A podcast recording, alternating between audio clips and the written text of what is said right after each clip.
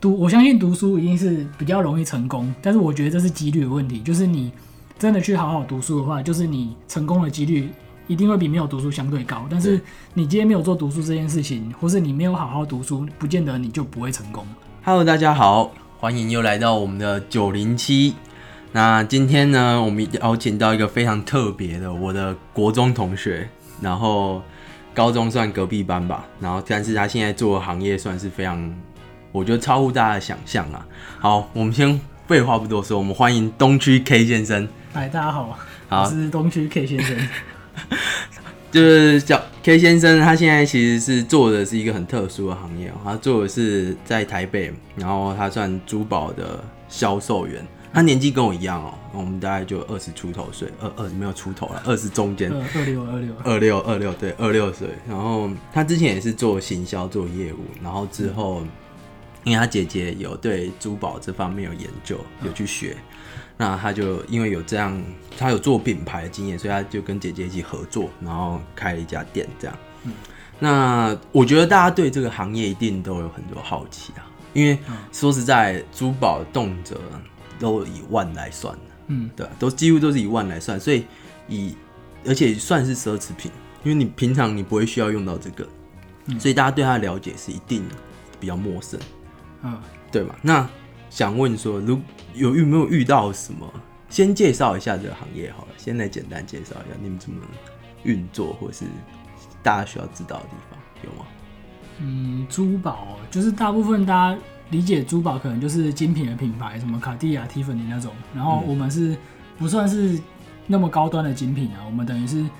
呃自己的新创品牌这样。然后现在刚好也是有店面，然后我们是我自己本身就是珠宝销售，就是帮，因为我姐姐自己有设计跟鉴定的执照，然后她是有去美国的 GIA 念过书的，所以是有这方面的证照的。然后我等于是在旁边呃协助她这样，嗯，对吧？对，然后从主要就是进货进来，然后就开始自己设计，嗯自己呃雕刻可能有合作的那个对啦，，就是有外面配合的精工师傅。对对对对，然后然后再就是行销，对，接待客人，然后看他们有什么需求这样对。那就像我刚刚说的，大家对这个行业一定不陌，一定蛮陌生。那你有没有遇过什么很奇怪的？就是就是他不懂市场嗯，哦，可能像我假设现在去问，然后我我以为一个钻石可能一万块就买得到，嗯，然后就跟你讲说，哎、我我预算有两万，然后你去听到说你到底在干嘛？有没有这种这种故事？呃，应该是蛮蛮多的啦。嗯就是我觉得大部分人现在都是不太没有那么懂市场，然后会有呃比较一些奇葩的要求这样。嗯，对，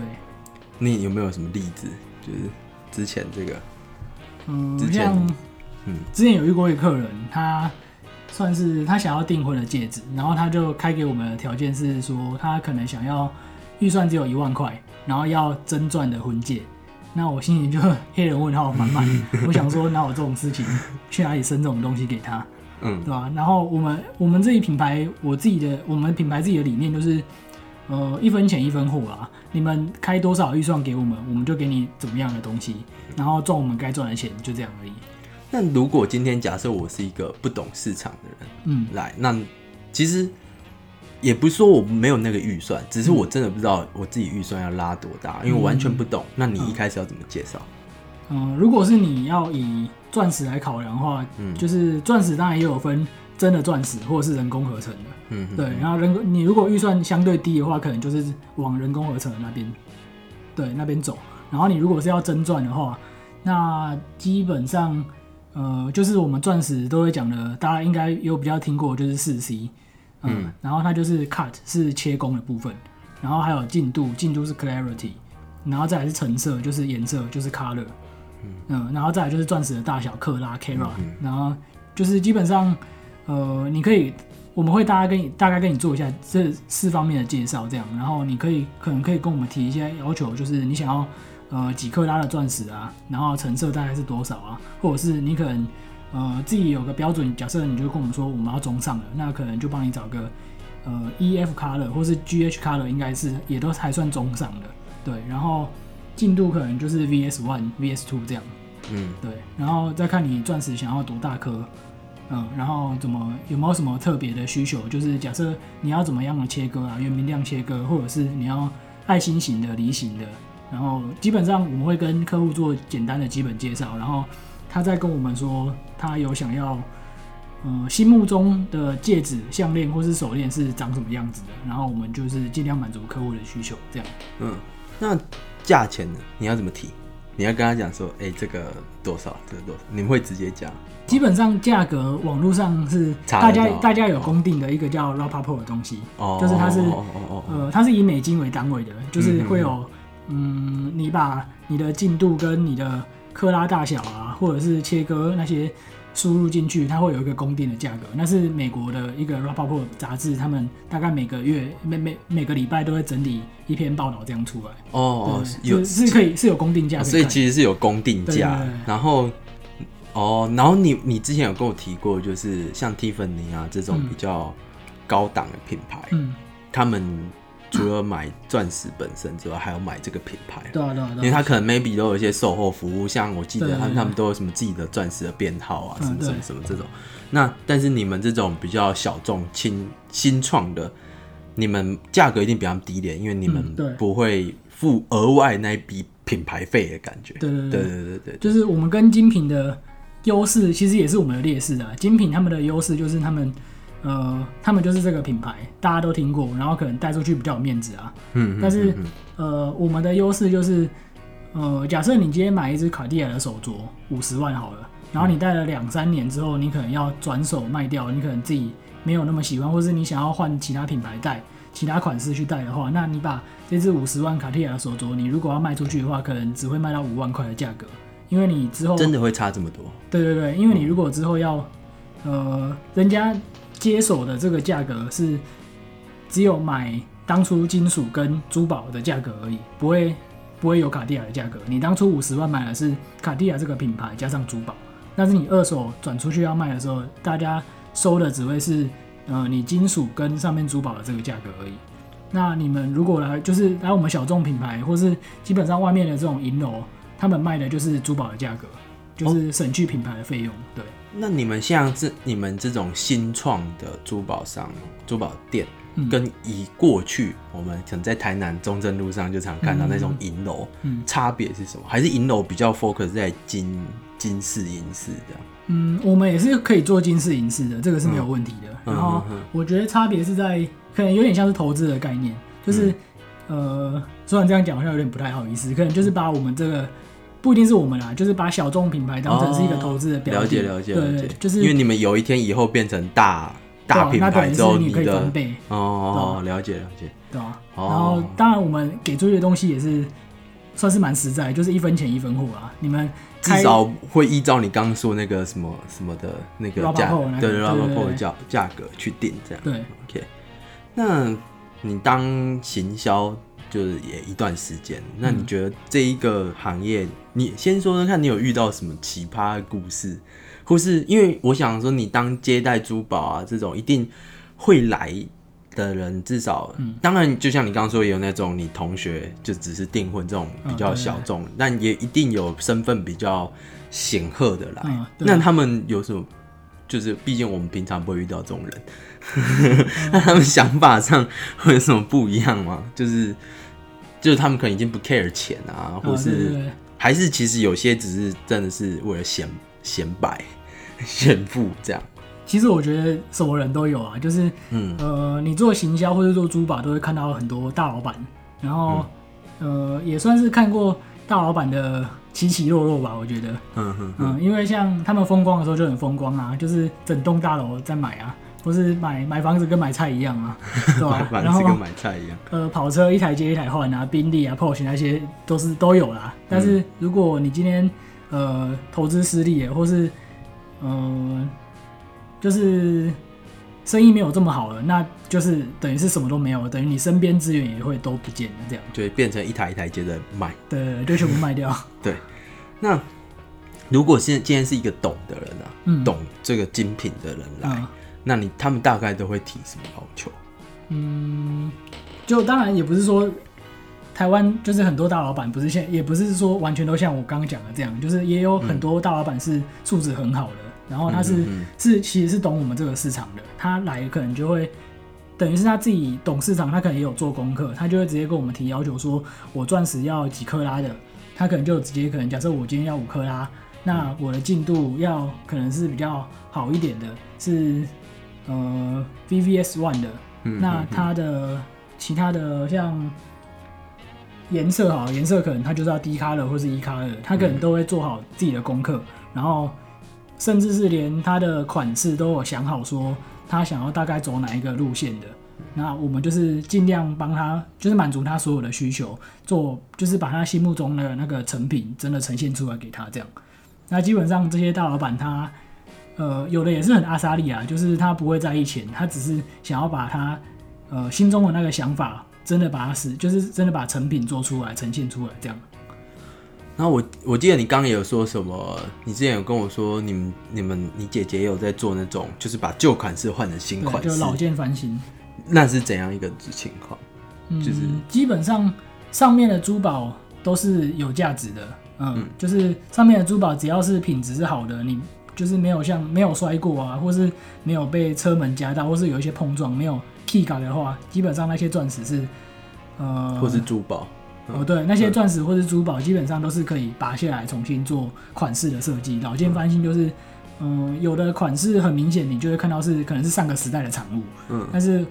它它的珠宝上面的珠宝钻石宝石是好的，那我们就可以把上面的宝石拆下来重新做 renew，就是设计就对了，就等于是就是老件翻新。嗯所以它是一个很保值的东西。对对，你只要珠宝，嗯、珠宝就是你如果是走到收藏等级的话，当然是保值是没有问题，而且还是会升值的，而且升值空间应该会是蛮大的，真的、哦，对对对升值蛮大的。对啊、如大概果是如果是的数字？收藏等级的话，它嗯可能，嗯、当然一部分也是会受到市场的影响，就是。嗯，就是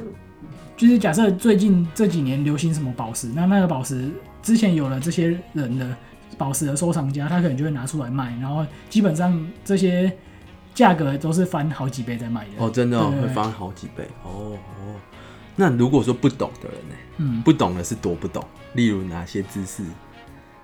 就是他根本就不知，他今天可能就是个大老粗，也不能讲大老粗，就是个叫什么残条啊，嗯。然后他现在就是很多钱，然后他想要做一条，做一做一个戒指，然后嗯。是能赌，你遇过最夸张的，就是明明就很有钱，然后还很坑的，有没有这种？很有钱又很坑的哦、嗯。一定是就是客人百百种啊，一定都会遇到。他就是会想要呃，可能提很多要求，然后这样实际上预算根本就是连一半都不到啊，对啊、所以就没有做功课这种。懂那你之前有跟我说，像红宝石、蓝宝石、嗯是都不一样，对对对，就是嗯呃，钻石就是归钻石，红宝石跟蓝宝石算是珠宝宝石这一类的。然后像呃，钻石就是钻石嘛，然后红宝石跟蓝宝石其实是一种叫刚玉的矿石。钻石就是我们以前地科学那个印度最顶，印度石瑞瑞士印度嘛，叫瑞对印度。然后红蓝宝石就是嗯酒是吗？对啊，就是刚玉，它是属于刚玉那一种矿矿物矿石。嗯然后它是呃，基本上红宝石就是红色的，嗯但除了红宝石以外，我们全部都叫蓝宝石。所以蓝宝石不是只有蓝色，蓝宝石其实也有红橙，就是呃橘色啊、黄色啊、蓝色、绿色那些各种宝石都有，水蓝色的也有。就，红不是红色的，就是对对对，哎、那绿色不是有什么玉，像中国传传统那种玉，或者是什么嗯祖母绿？对啊。呃，祖母绿又不一样，祖母绿是应该是算，我记得应该是绿柱石哦，绿柱石。对，嗯然后、呃，祖母是祖母绿是比较透亮的，然后通常都是哥伦比亚的会比较好，哦，哥伦比亚对啊，然后他们都会叫，就是有还有一个专门绿色的颜色就叫 muso，他们就叫 muso green，然后就是、呃顶级比就是比较顶级的祖母绿就叫 muso，因为它是源源自于那个矿区，对那这个价钱是比红蓝宝石高是吗？还是差不多？嗯还是还是要再看？因为不太不太好比较啊，因哦为不太好你要看每一个宝石，红老红宝石或者蓝宝石或者祖母绿，他们的嗯，他们的价就是要怎么讲呢？跟就是他们他们的品质会、会有差别。你要看什么品质的红宝，或什么品质的蓝宝，嗯或者是什么品质的祖母绿这样。然后，但是祖母绿最顶级的就是 Muso 哦 Muso Green 的，对。然后蓝宝石里面也有比较特殊的，像莲花港玉，它是粉色、橙色的，然后它会价格这么高，是因为宗教的关系。嗯然后还有一种叫 Paraiba，对吧、它还是，它算是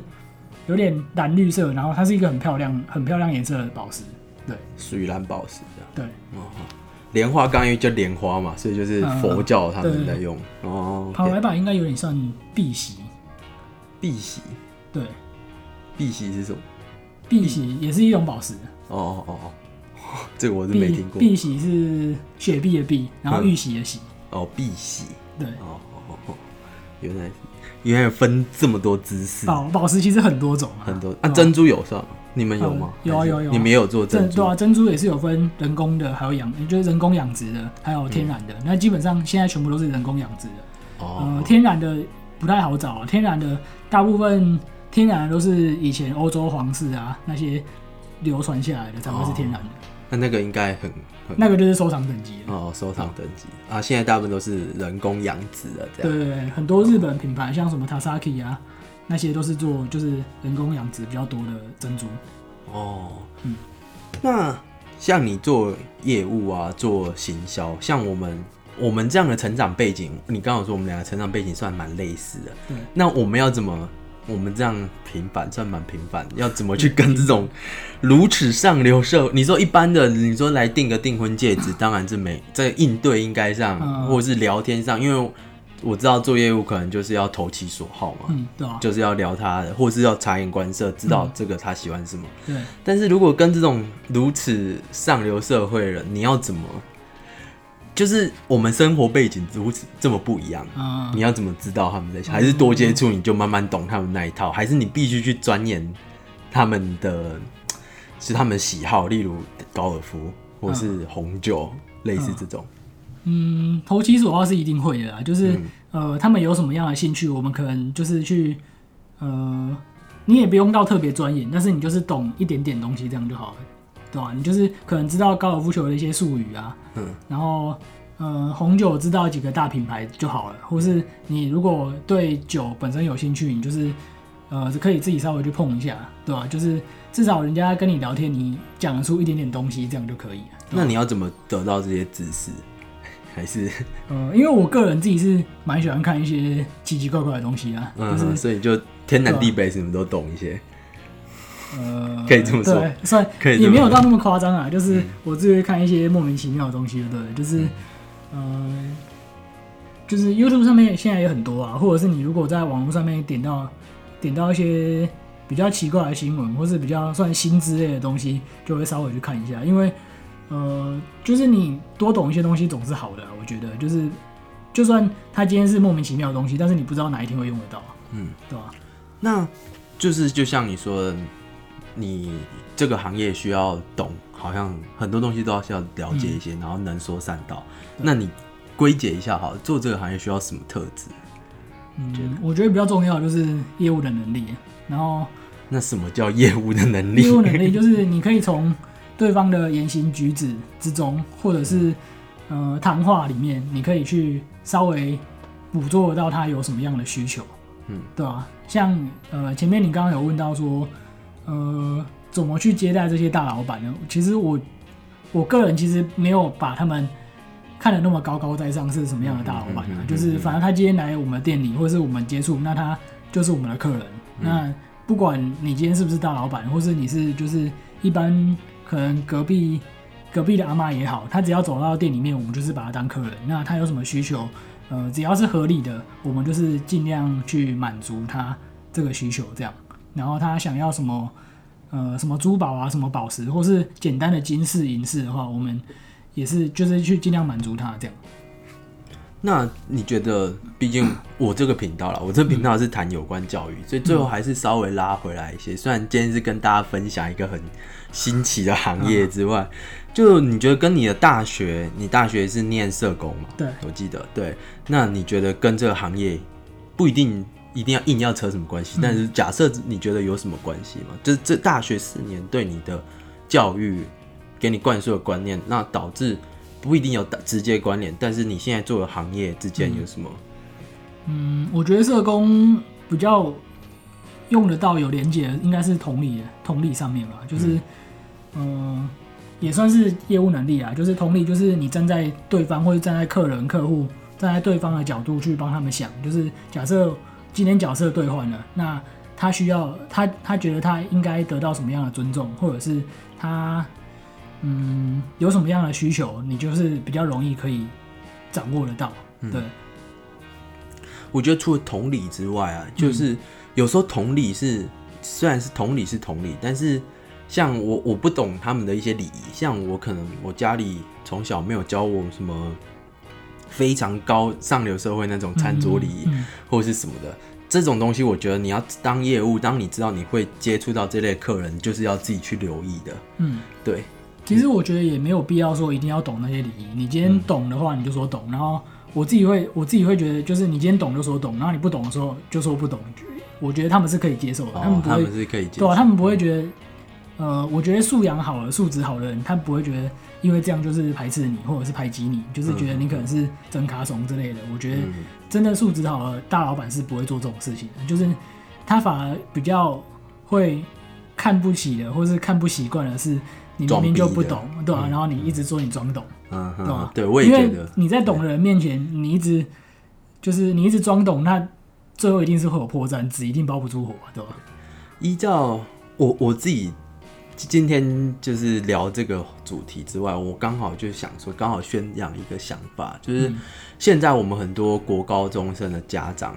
哦，嗯，就是会希望大家，就是之前我讲一集，就是大家都说希望大家去读医啊、电子啊，嗯。那其实并不是说读其他科系就不好，但常常家长会说啊，你读这个科系为了要干嘛？嗯，但其实我个人一直都觉得说，超虽然我自己讲这个话没什么说服力，但我这 超过五十趴的未来工作，可能跟他的我自己认为我没仔细算过，但应该超过五十趴，